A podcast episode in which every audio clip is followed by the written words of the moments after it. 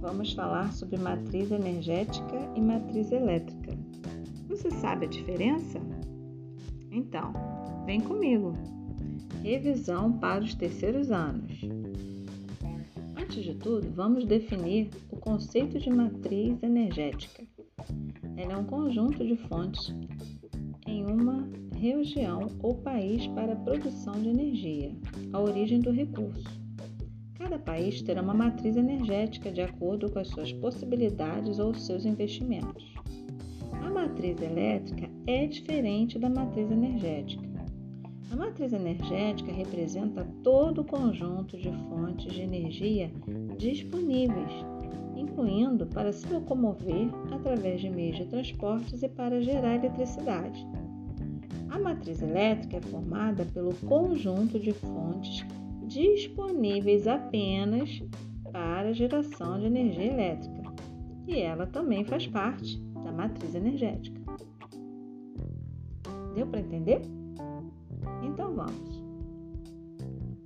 Embora haja mais um apelo geral pela não utilização de energias oriundas de fontes não renováveis, a matriz energética do mundo é composta por fontes não renováveis.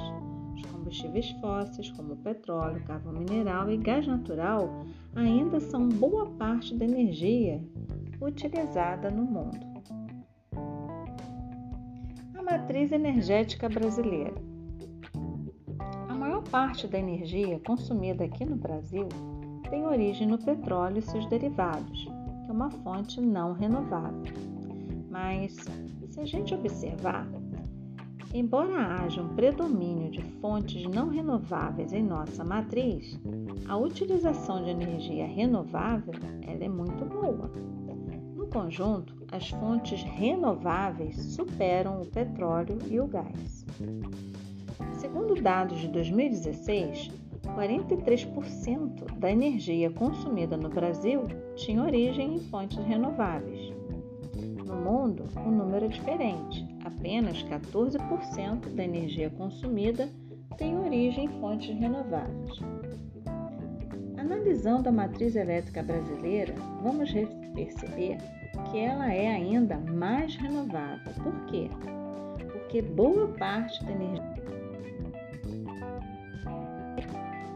hidrelétricas.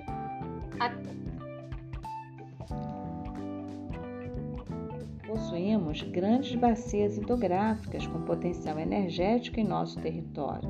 A energia eólica ela também está aumentando em muito a sua participação, colaborando para que nossa matriz elétrica permaneça, em sua parte, renovável.